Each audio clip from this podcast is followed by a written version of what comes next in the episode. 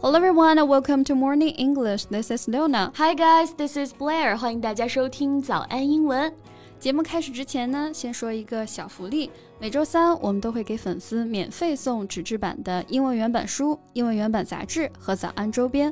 微信搜索“早安英文”，私信回复“抽奖”两个字，就可以参与我们的抽奖福利啦。嗯，这些奖品都是我们的老师为大家精心挑选的，是非常适合学英语的材料，而且你花钱也很难买到。坚持读完一本原版书。Africa has been crucial to China's foreign policy. China and African countries will continue to set the pace of cooperation in the future.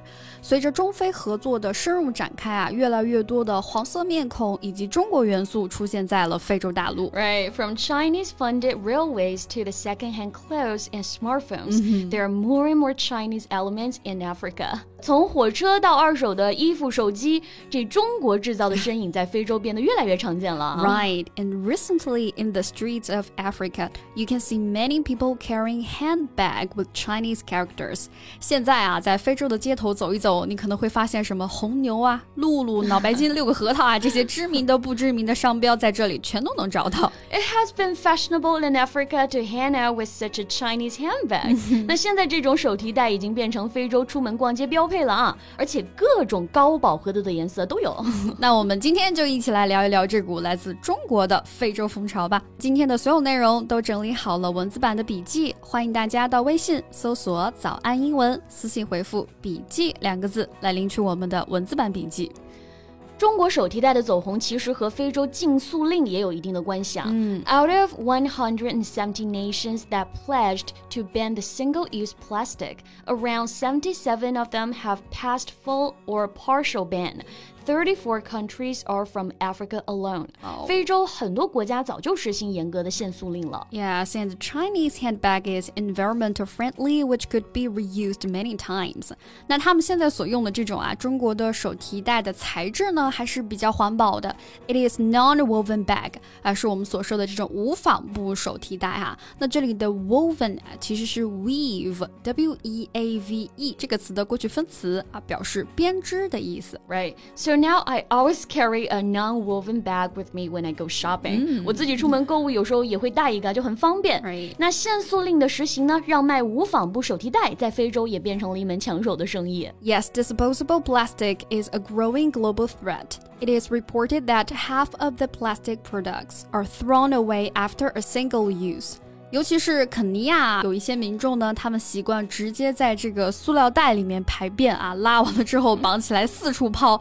那换成现在中国的这种手提袋，就不会有人来用它做这种飞行厕所了。Therefore, Chinese non-woven bags sell like hot cakes.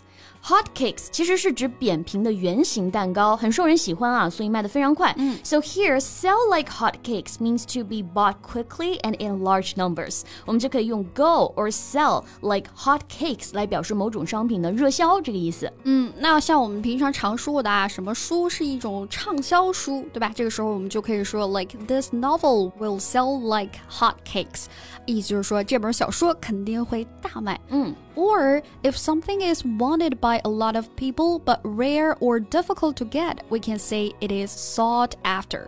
Sought after 这个短语啊，其实也可以表达类似的意思。嗯，那这里的 sought 是 seek 它的过去分词啊，so be sought after 表示抢手的这个意思，但呢还多了一层很紧俏的这个含义。嗯，比如说一款手机可能有好几种颜色吧，某一种颜色就卖得很快，甚至买不到了，我们就可以说 this design is the most sought after，就这一款是最为紧俏的。嗯，那我们就 可以在 sought 和 after 的中间加上一个连字符啊，sought after 可以用作形容词，and sought after can also be used for a person，其实还可以用来形容一个人。For example, she is a much sought after actress，意思就是说她是一位很吃香的啊或者很受欢迎的演员。嗯，钱多路广的中国商人早就瞄准了这片蓝海啊，抢占先机，从国内倒腾手提袋到非洲售卖。那英文当中的 head start 就可以表示这里的领先、占先的意思。